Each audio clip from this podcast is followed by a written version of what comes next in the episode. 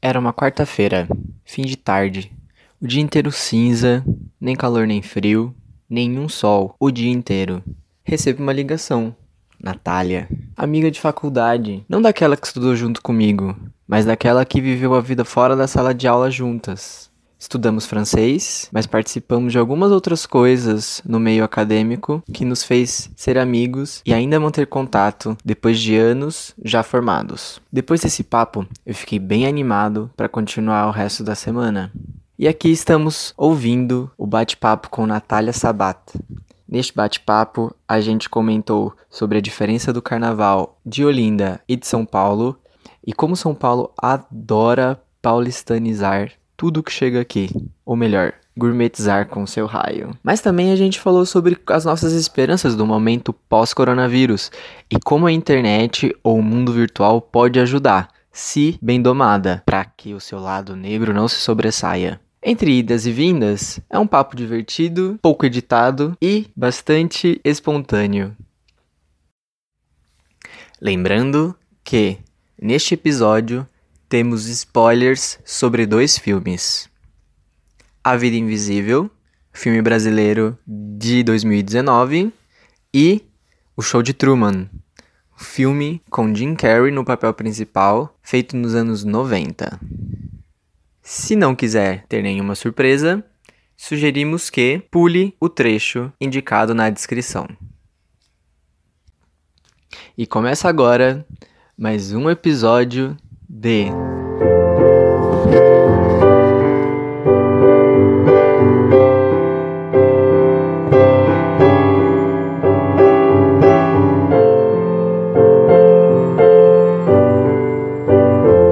dois mil e vinte. Uma Odisseia em Casa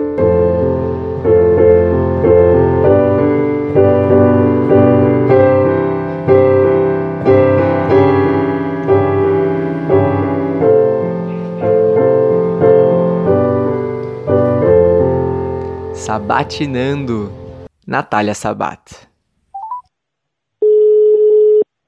Oi? Oi, tudo bem? Bem, e você? Vou bem também, como é que você tá? Quanto tempo, hein, Nath? Saudades.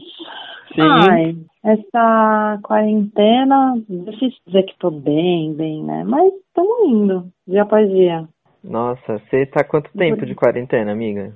Olha, eu comecei a quarentena dia 14 de março, então quase um mês. Faz muito tempo que a gente não se vê, né? Quando que foi a última vez que a gente se viu? Nossa, foi aquele dia que a gente foi naquele bar, que eu encontrei o cara do NX0.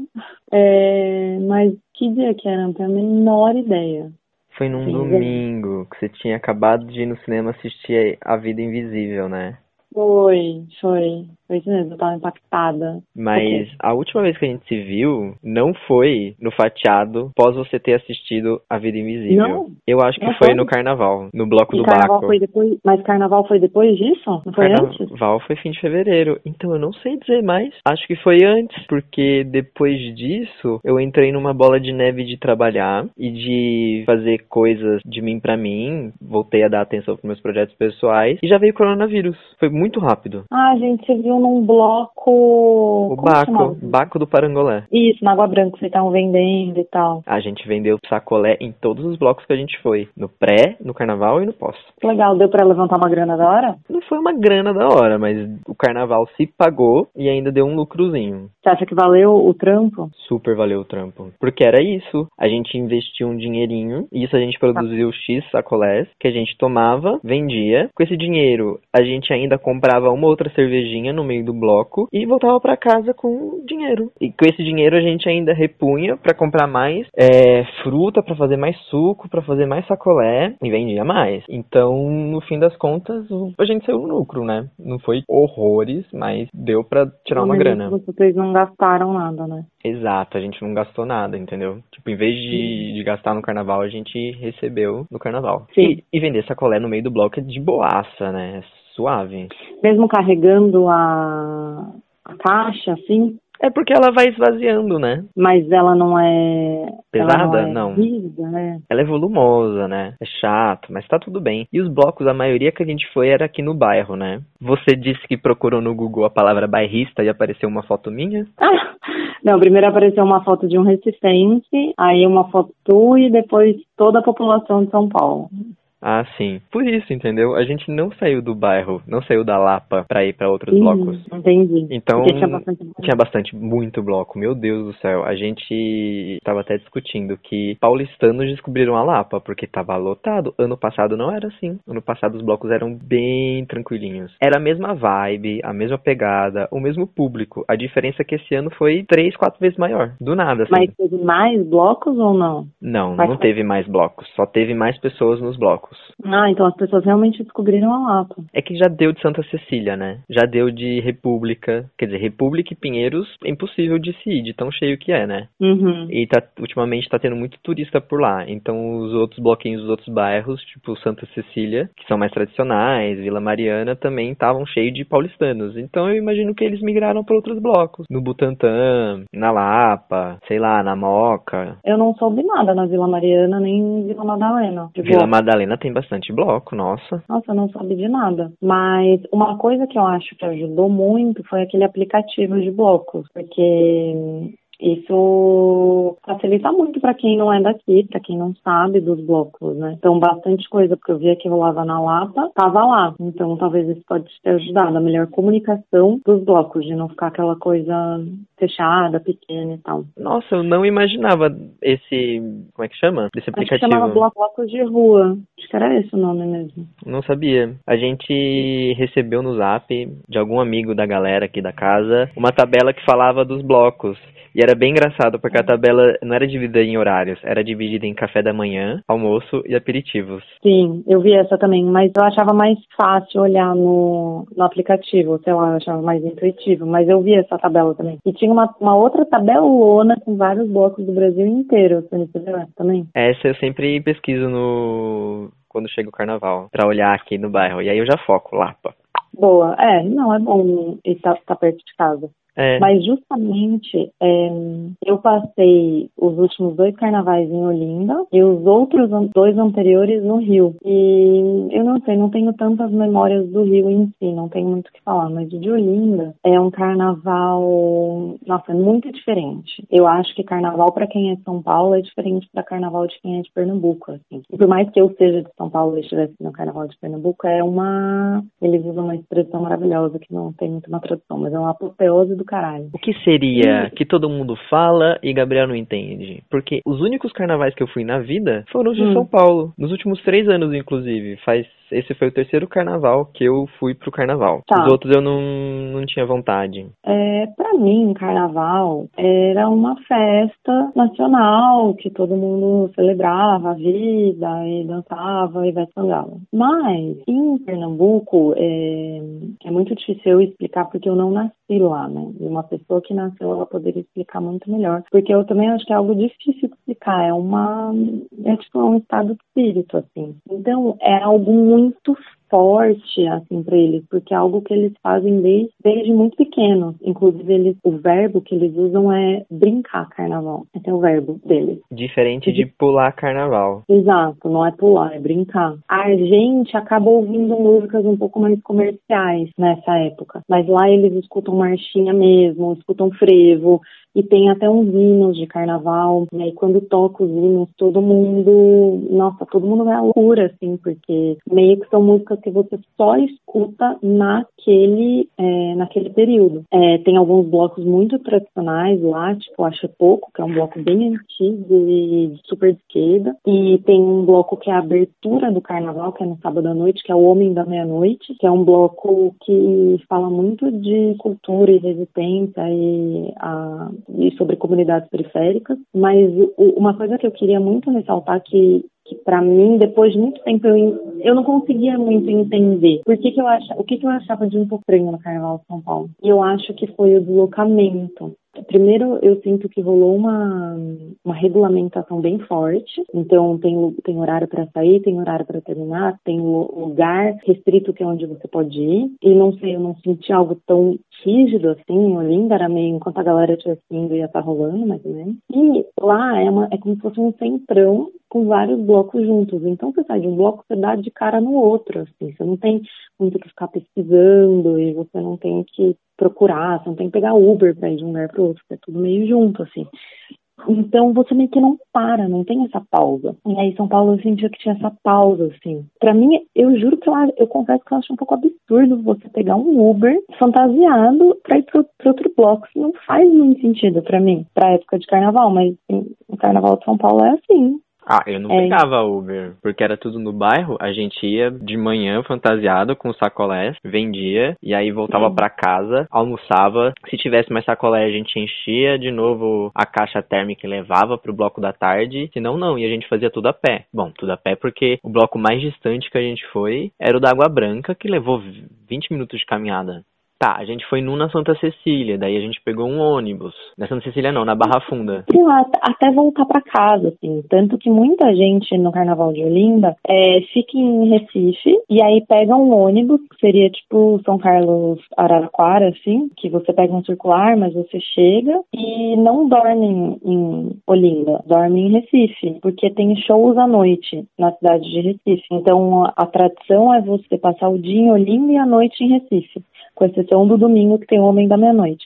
Agora está começando a ter mais alguma coisa à noite em Olinda, mas antes era só de dia mesmo. E aí então você ficava de noite em Recife. Então as pessoas nem tinham casa para voltar. Muitas pessoas não têm casa para voltar. Elas vão passam o dia inteiro em um monte de bloco, aí vai para casa em Recife, descansa um pouco e vai para os shows à noite, sabe? Sim. Então até isso assim de voltar para casa realmente é outro é outro estilo. Por exemplo, não toca funk no Carnaval de Olinda, porque não, claro, tem alguns camarotes que acabam tocando, mas na rua você vai ver marchinha, você vai ver frevo e coisas bem tradicionais da cultura pernambucana, assim, que talvez até pra gente que não nasceu nessa cultura seja um pouco difícil de entender, porque é um significado muito forte do que é carnaval para eles, né? Inclusive eu tenho amigos pernambucanos que passaram carnaval em São Paulo e sofreram muito, muito mesmo. No nível de não ir pro bloquinho, que era melhor ficar em casa do que ir, porque era muito diferente, para eles era outra coisa. Ah, mas é algo que até pra gente brasileiro é difícil de entender, porque o nosso país é do tamanho de um continente, o nosso país é muito grande. Então as diferentes regiões do país têm culturas que são totalmente diferentes umas das outras, que reflete no carnaval, que reflete numa festa junina, reflete até no Natal, no Ano Novo, que são festas totalmente comerciais, né? E o carnaval no Brasil, desde sempre, pelo menos na minha visão, tem uma coisa do ser feita no local, do ser feita pelo, pelo povo local, né? E São, uhum.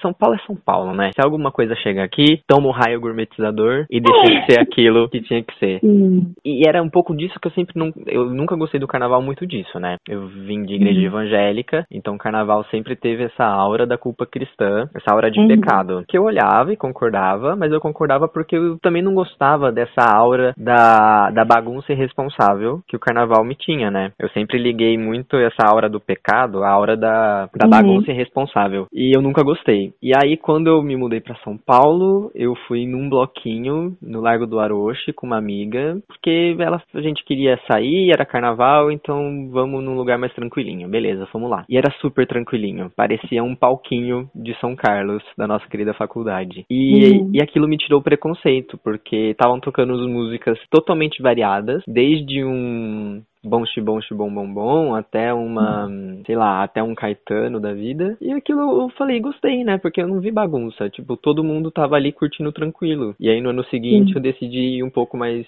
além, me tirar um pouco mais do preconceito, fui num bloquinho ou outro, conheci um bloquinho aqui perto de casa que era delicioso, cordão cheiroso, só marchinhas, uhum. e aí esse ano vamos vender sacolé, então vamos em todos os blocos possíveis aqui do lado de casa. E aí, e aí como foi essa experiência? Ah, uma experiência de desconstrução, né? Uma experiência de tirar um pouco desse olho do preconceito, de, de ver que o errado é, é, é muito para quem vê, né? Quer dizer, quem tá fazendo em grande parte, mas também tem grande parte quem vê esse errado. Então sim, sim vi pessoas extrapolando o nível de bebida e passando mal, fazendo merda, mas não é a maioria.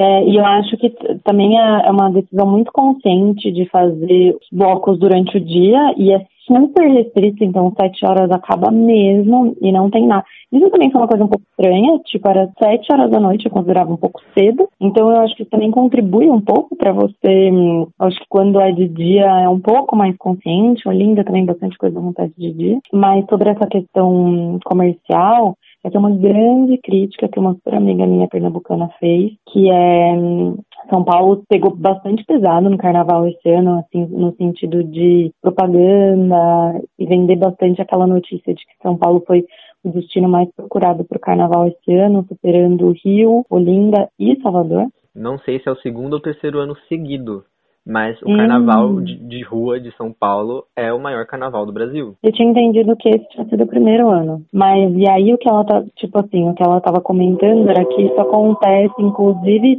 tipo assim, essa propaganda tem inclusive lá no Pernambuco, né, falando sobre São Paulo, e sobre como acaba rolando até uma certa apropriação cultural daqui pela cultura de lá. Por mais que seja o mesmo país, são culturas bastante distintas, e um ponto que ela sente muito, que ela trouxe, foi sobre ela sentir que o que o Pernambuco e, no geral, o Nordeste faz de bom é do Brasil.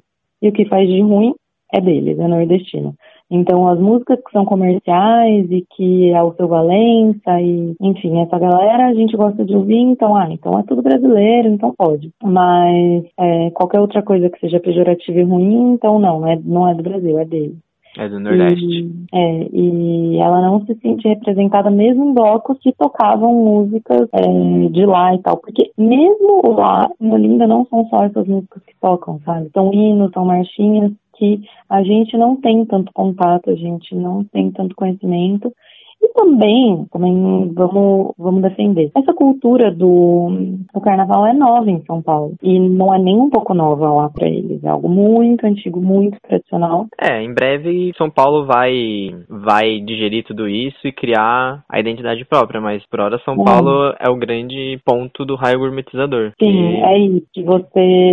Esse é o ponto, né? Que ela fala, você pega o que é, o que é de fora, você diz que foi você que fez ou que você que vai distribuir, e aí você cobra uma nota por isso e faz tornar um produto muito mais caro do que ele realmente é. É, São Paulo sempre faz isso. É, com, com tudo. Eu, eu, nem sei, nem sei come, por onde começar e por onde explicar, mas eu acho que até a gente foi gourmetizado por São Paulo. Nós dois que somos caipiras do interior. É, conta. Como? Eu, então, como, eu não sei, mas eu suponho que a gente já esteja gourmetizado, já levou o raio gourmetizador de São Paulo e a gente não fala mais porta, mas fala porta. Não, eu falo porta, imagina.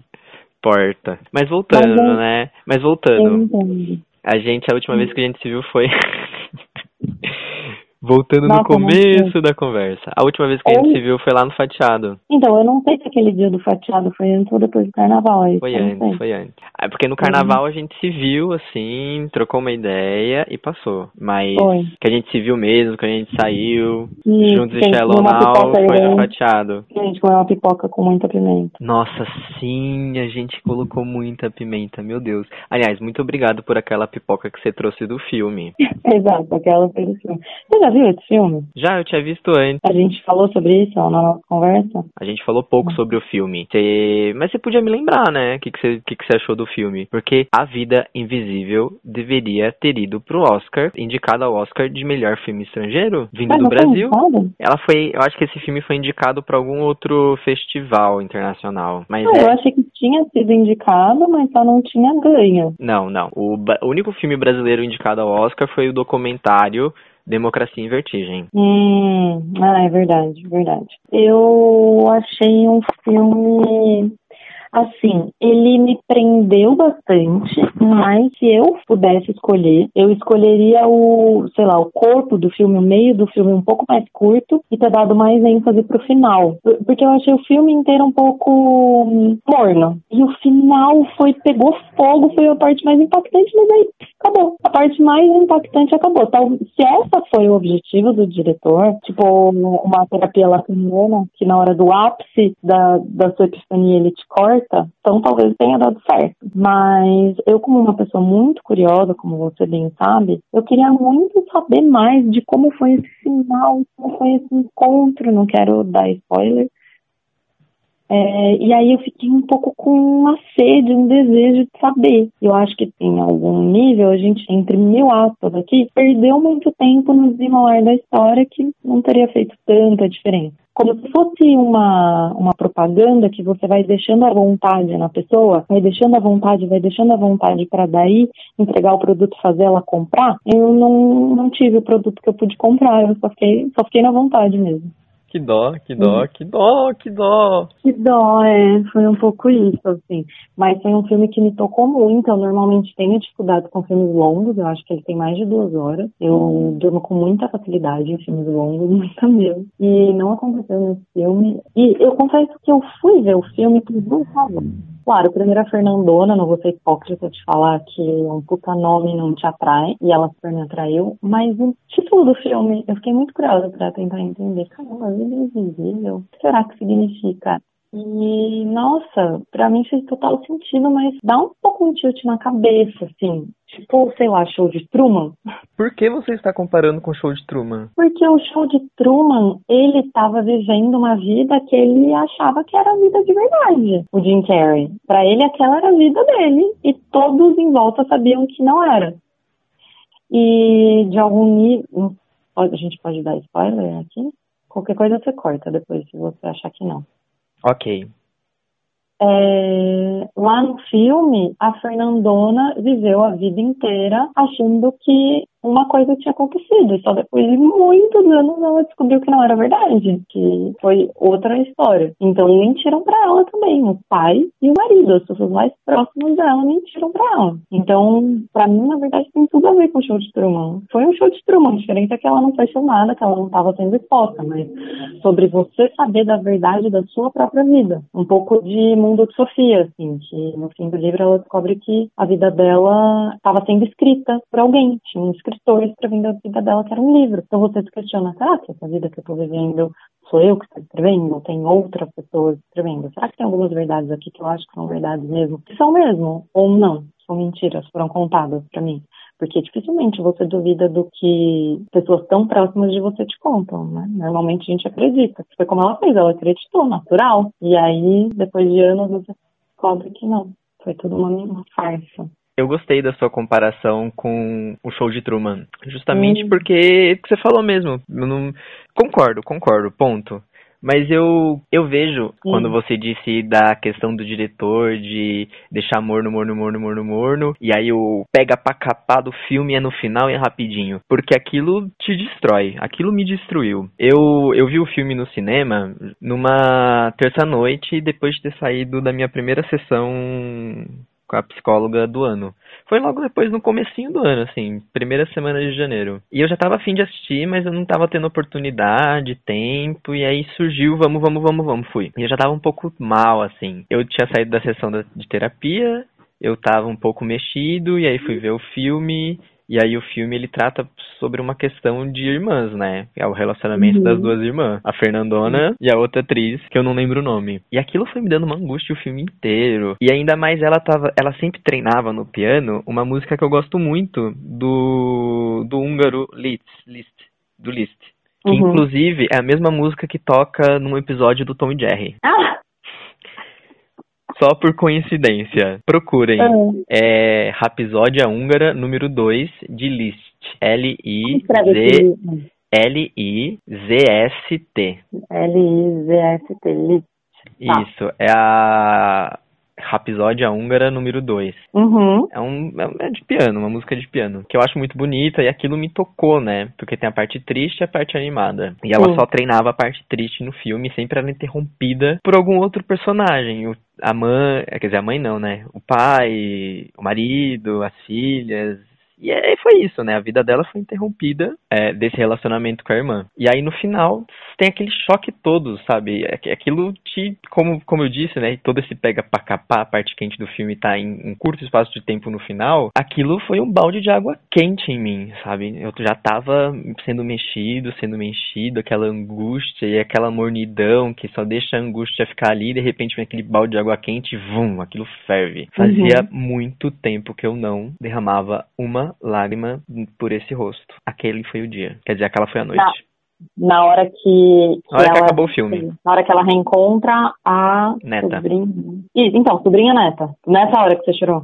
No final, o filme acabou, pum, desabei. Eu, eu acho que é um filme que é um filme que não só conta sobre não só conta sobre você não poder viver a sua própria vida, mas viver a vida que os outros querem que você viva, mas também uma uma relação de privação de você não poder se relacionar com alguém que você gosta.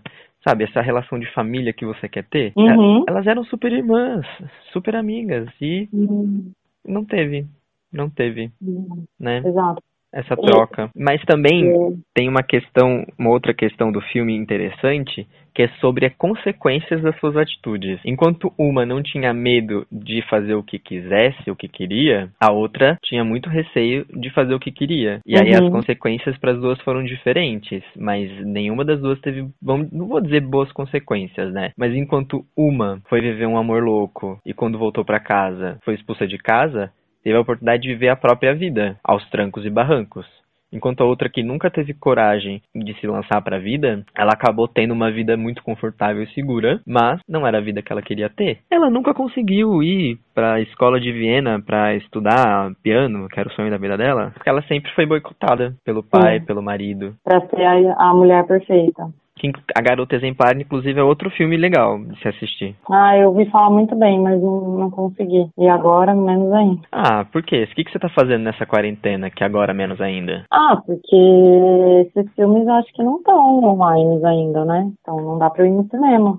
A Garota Exemplar é de 2000 e X. A gente ainda tava na faculdade. Ah, é super antigo. Eu não. Eu achei que era recente. Não, não é recente.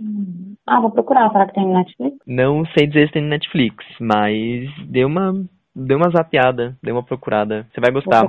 Aqui em casa é difícil, porque a minha mãe, ela vê muito Netflix. Então eu sempre sento pra ver algo, normalmente com ela, e ela já viu tudo. Então é sempre difícil encontrar algo que ela ainda Ela é não viu. aposentada? Sim, mas ela cuida da minha avó, mas sim, ela é aposentada.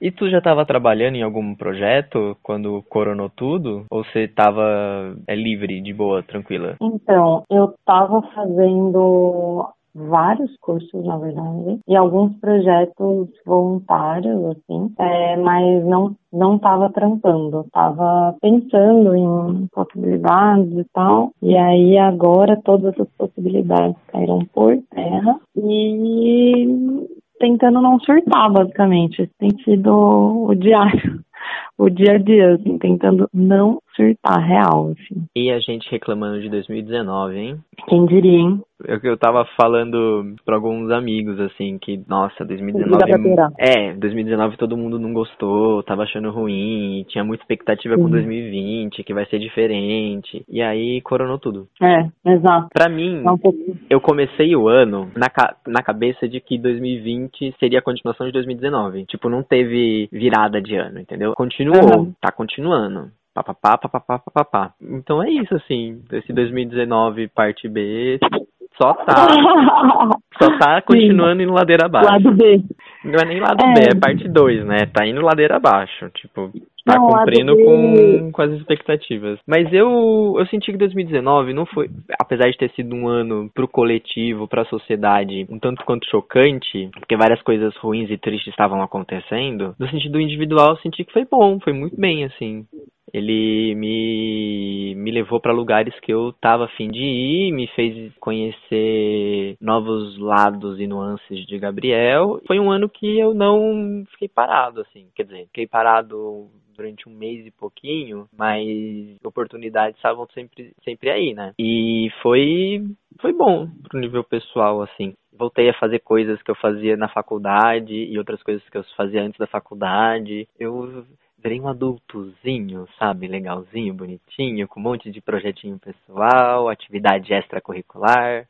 Parece criança rica, sabe? Que tem um monte de curso fora da escola. Estuda inglês, estuda matemática, e tem natação e equitação, e tem aula de espanhol, tem aula de dança, e de música. E. Ah, no Sesc, né? Isso, isso. Sesc, ter a carteirinha do Sesc me ajudou muito a ir pra frente nessas coisas. Inclusive, esse ano eu tava até me inscrevendo nas oficinas de criatividades aqui do Sesc Pompeia, mas Uhum. coronou tudo. Nossa, oficina de criatividade deve ser legal isso, hein?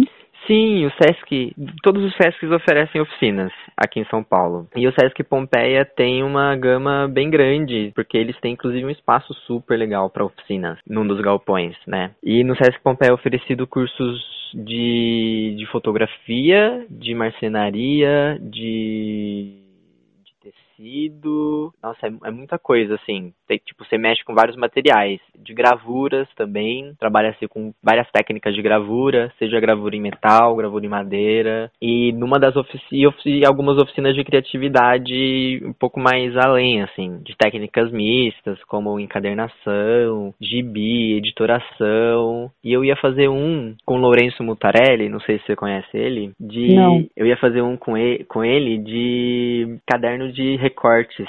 Eu não sei como é que seria, mas eu fiquei interessado um pouco na descrição, que seria um caderno onde você ia recortar e colar coisas diversas para criar uma narrativa e um enredo à sua escolha. E aí eu imagino que ele não ia focar tanto nas técnicas da colagem, talvez algumas, mas muito nessa construção da narrativa, do que você está colando, o que, que, que essas coisas estão colando, estão contando. Às vezes você cola uma criança correndo, segurando um, um balão, vários balões bexigas, e o que, que você quer contar com essa colagem, né, no caderno? Um tá preto e branco, outro tá colorido, enfim. Eu fiquei interessado. O Lourenço Mutarelli, ele foi durante muito tempo cartunista, então ele escreveu várias histórias em quadrinhos e depois ele começou a escrever livro. E algum dos livros que ele escreveu virou filme, como O Cheiro do Ralo. Não sei se você já assistiu. Não, do que que fala? Mano, é uma história meio sem pé nem cabeça. Quer dizer, é com pé e cabeça, mas é meio louca, assim. Porque simplesmente conta a história de um cara que ele trabalha num. Eu não sei o que, que ele trabalha direito, mas ele compra coisas usadas de pessoas, coisas velhas, e revende depois essas coisas. Seria um antiquário, mas ele compra de tudo. E o ralo do escritório, do banheiro do escritório dele tá quebrado. Então tem um cheiro uhum. horrível. Só que aí todos os problemas dele, ele culpa o ralo. E aí toda vez que ele tenta consertar o ralo, é vinculado com alguma coisa que ele tá fazendo na vida. E ele é um salafrário, sabe? Ele é um vigarista daqueles vigaristas que você odeia. E junto com isso tudo, ele vai humilhando várias pessoas que vão para vender lá, ou exaltando objetos que ele tá vendendo. O legal é como é contada essa história, sabe? Que você fica interessado pelo jeito que o Lourenço escreve. Eu, eu gostei muito de ler os livros dele. E o filme, o filme eu achei bem interessante. Inclusive o Lourenço faz até um personagem no filme, que é legal de ver, Nossa, assim. Legal. Ele é um cara no meio dos quadrinhos aqui do Brasil que é reconhecido. Ele é bem multiplataforma, né? Ele é multiplataforma, a gente pode dizer. Um multiplataforma que brinca entre os desenhos e as escritas e ele auxilia adaptações desses desenhos escritos, dessas histórias que ele produz. Nossa, que legal. Fica a dica ele... para ler, fica a dica para você ler O Cheiro do Ralo. Ah, é o mesmo nome? É o mesmo nome, filme e livro. Hum, tá bom. Você tem aí pra me emprestar? Não tenho. Ah, que pena. Podia te enviar pelo.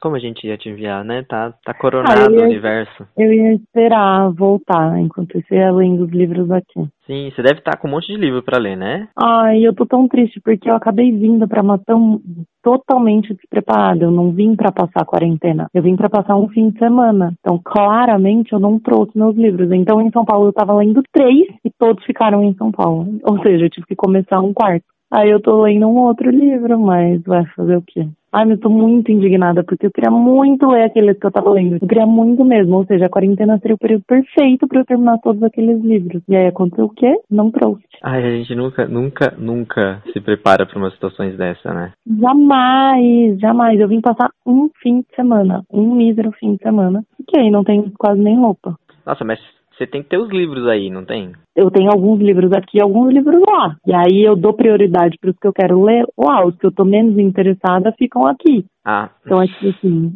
o que eu mais quero ler, eu deixo lá, porque eu fico mais lá. E aí, meio que quando eu for terminando, eu vou trazendo os que eu li pra cá e vou trazendo os que eu quero ler daqui pra lá. Eu já elenquei a ordem de prioridade e os menos prioritários estão aqui. Então, aí eu tô lendo uns livros aqui que, ok, eu quero ler, mas com a cabeça no que eu queria estar tá lendo lá. É o que a gente pode fazer, né, pra hoje. É, é Mas eu tô sentindo que Sim. essa quarentena também tá sendo um exercício de desapego. Às vezes, uhum. aquela prioridade que você gostaria de colocar acima das outras, não pode ser colocada agora. Então, é. para você poder dar foco nas outras prioridades, você tem que fazer esse exercício mental de tudo bem, deixar de lado e esquecer por um momento. Eu sinto que essa quarentena está trazendo muito aprendizado pra gente e eu acho que os resultados dela vão reverberar por anos ainda para toda a sociedade e vai nascer uma nova sociedade, eu acho, depois desse período. Algumas reflexões sobre a quarentena. Eu acho que a gente vai entender cada vez mais como a coletividade ela é realmente superior à individualidade. Então esse vírus mostra pra gente que não adianta você estar numa num reduto é, em volta de uma bolha e que você está completamente seguro se o seu vizinho não tiver. Então não adianta nada você ir no mercado e comprar todos os álcools em géis e todo mundo em volta de você está contaminado, porque automaticamente você também vai se contaminar. Então é pensar que para você ficar bem, o coletivo tem que estar bem. Para mim esse é o primeiro ponto, essa é a primeira mensagem crucial que essa pandemia está falando para gente. Isso é uma mensagem global, não é nem um pouco regional, isso é para o planeta inteiro. Então aquela coisa de somos todos iguais, agora eu sinto simplificar um pouco isso. É, esse vírus ele pega todo mundo. Claro que quem tem mais condições financeiras vai conseguir se proteger melhor e se cuidar melhor. E uma coisa interessante é que um amigo meu me disse ontem: não existe uma vacina super cara que só quem tem muito dinheiro tem acesso vai se proteger. Não, não tem. Então o seu dinheiro ele não vai salvar. E aí falando em dinheiro, eu acho que isso vai se refletir na economia de tal forma que a gente vai ter uma economia muito mais baseada no compartilhamento, que é algo que já vinha, vinha acontecendo acontecendo com Uber, com Airbnb, que o sistema capitalista tradicional ele tende à acumulação de recursos, mas isso não é uma análise, sei lá, isso é um fato. E aí essa pandemia e também a nossa nova forma de fazer sociedade não tem um tanto interesse nesse sistema financeiro. Então eu acho que a gente vai ter que recriar um novo sistema financeiro que acolha essas, esses novos limites, essas novas é, me faltando a palavra correta aqui, é, interesses e prioridades que a gente vai ter enquanto sociedade, que é realmente o compartilhamento de conhecimento, de capital, de esforços, etc. E eu não tenho a resposta, não sei como isso vai se dar, mas eu tenho plena convicção que isso vai acontecer. E por fim, eu acho que esse confinamento mostrou para a gente a potência que é o mundo virtual. Talvez a nossa é, geração, ou eu sozinha, não sei, subestimava a força que tem o mundo virtual. E então eu acho que o fato de estarmos todos confinados, a gente depende unicamente da tecnologia e da virtualidade para poder se comunicar e se divertir, ter acesso à arte, cultura. E por que não a maneira de fazer dinheiro? Eu acho que muitas coisas vão acabar migrando para o virtual, sim ou sim, e muito do que não migrar vai perder espaço e não vai conseguir crescer. Então eu acho que o foco financeiro vai ser muito a tecnologia, a internet, etc. Sim, eu também vejo muito disso, né? Do primeiro ponto que você disse, que eu já esqueci. É, sobre, sobre a coletividade versus individualidade.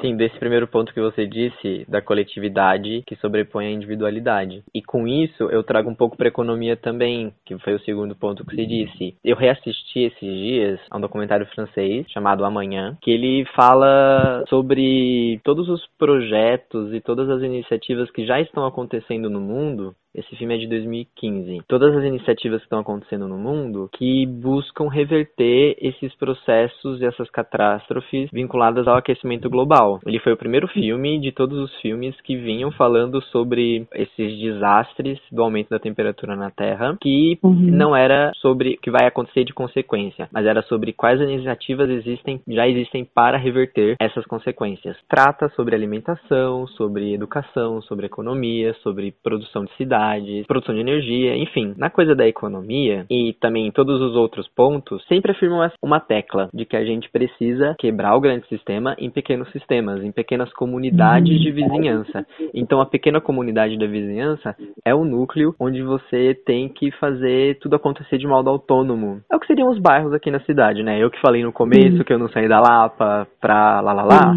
É isso. O ideal é que a gente não precise sair do nosso bairro para conseguir tudo aquilo que a gente precisa para nossa subsistência. Só que a gente precisa chegar num ponto de que a gente não precisa também não ir muito longe para conseguir se abastecer de alimentos, para poder é, reciclar resíduos. E nesse caso, a gente poder se ajudar, né? Que exista uma microeconomia também vinculada ao pequeno território, para que, que a gente compartilhe com outras microeconomias, né? Outros microsistemas econômicos, para que todo mundo possa se ajudar comum, né? Quando você tira um grande e cria vários pequenos, você melhora a qualidade de vida para todo mundo, sobretudo as pequenas comunidades. Então não seriam vários uhum. pequenos indivíduos, mas seriam várias pequenas coletividades para ir se construindo. E quando você disse das internet, né, que tudo isso vai para internet, aí eu já tenho um pouco de medo do que tudo isso pode se transformar, porque eu sou uma pessoa que vê muita potência na internet, só que é uma potência que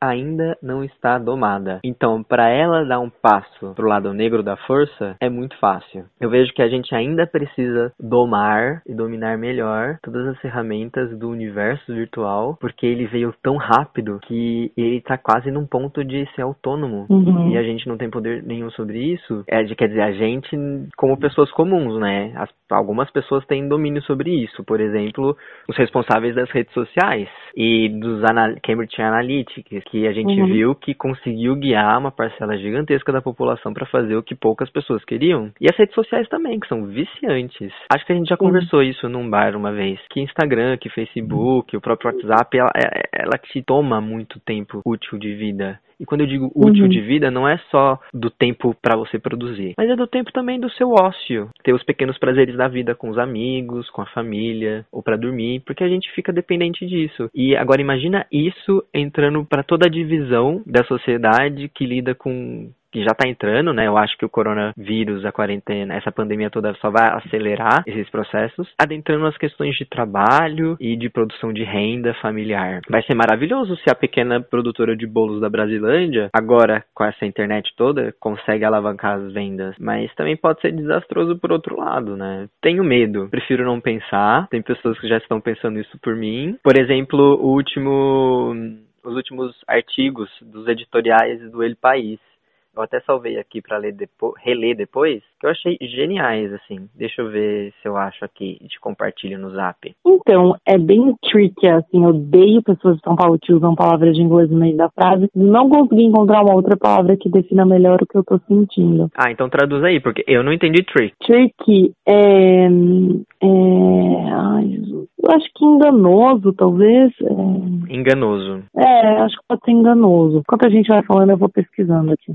Mas eu acho, eu acho não, eu lembro uma das últimas disciplinas que eu fiz na faculdade e que o professor falou que ele ia liberar a gente usar, ter, ai, Deus do mundo hoje, ter acesso à internet, ter com consulta, essa era a palavra. A prova era com consulta e ele deu uma puta explicação de para dizer por que que seria, né?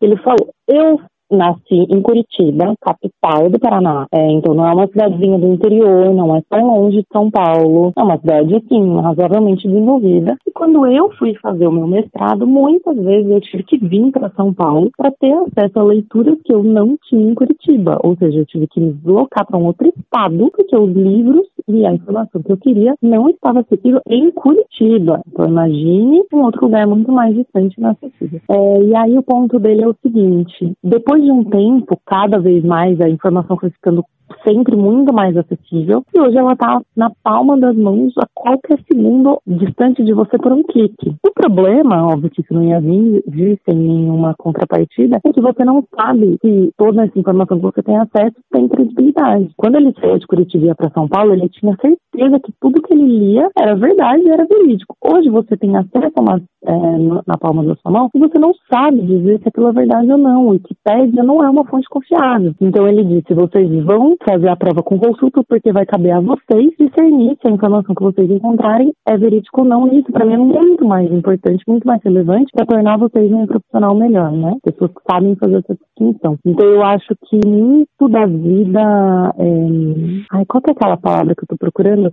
analógica. Muito da vida analógica vai migrar para o virtual, mas a gente vai ter que ter um discernimento muito grande em filtrar o que é valioso, o que não é, o que é gente salafrária querendo crescer em cima de você, o que não é, o que é fake news, o que é verdade. Para mim, esse é o ponto. Eu acho que nós não estamos prontos ainda, enquanto sociedade, para fazer essa distinção. Porque se fake news ainda são deliberadamente compartilhadas da forma que são hoje, é porque tem pessoas que não fazem a pausa, que compartilham porque para elas tanto faz elas estão compartilhando verdade ou mentira, ou pior, elas acreditam na mentira. Então, a, a palavra tricky, é, é que pode ser enganosa ou complicada, é que eu acho que tem muitos benefícios a internet, mas os malefícios eles são muito perigosos, extremamente perigosos. E a nossa sociedade ainda não vejo que está pronta para revertê-los, infelizmente. Não está pronta porque nos falta educação. Somos uhum. privados de termos uma educação de qualidade que nos faça uhum. discernir entre a verdade e a mentira, que nos faça discernir entre uma madeira de piroca ser um fake news ou um vírus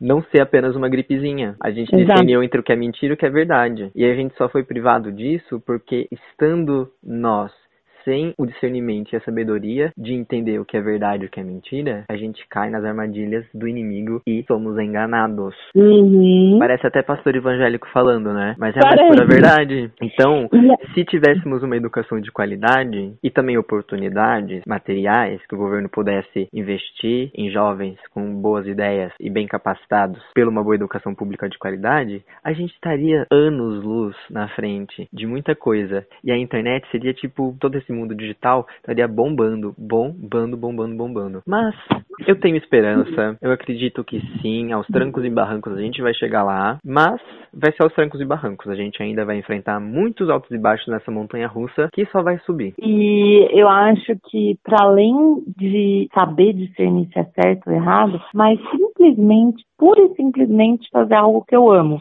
que é se questionar. Sim, você adora questionar tudo. Minha querida jornalista, entrevistadora, Natália Sabat. Sabatina, para os íntimos. Hoje estamos aqui com Natália Sabatina, mais um episódio de 2020, Uma Odisseia em Casa. Amei!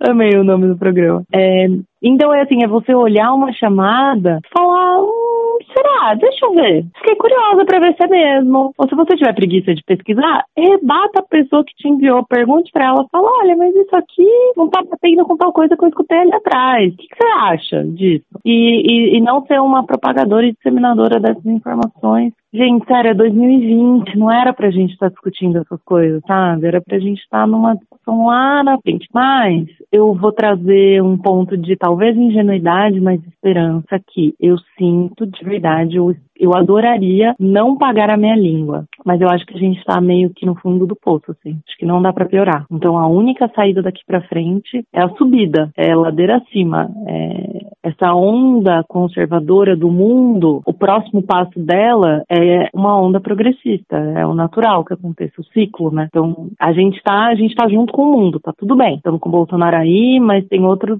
meios lá do mundo afora também. Então beleza, vamos surfar nessa onda e aí a próxima próxima onda que vai vir é algo mais progressista, mas alinhando aos nossos valores, aí eu acredito que a gente vai voltar ao Brasil feliz de novo.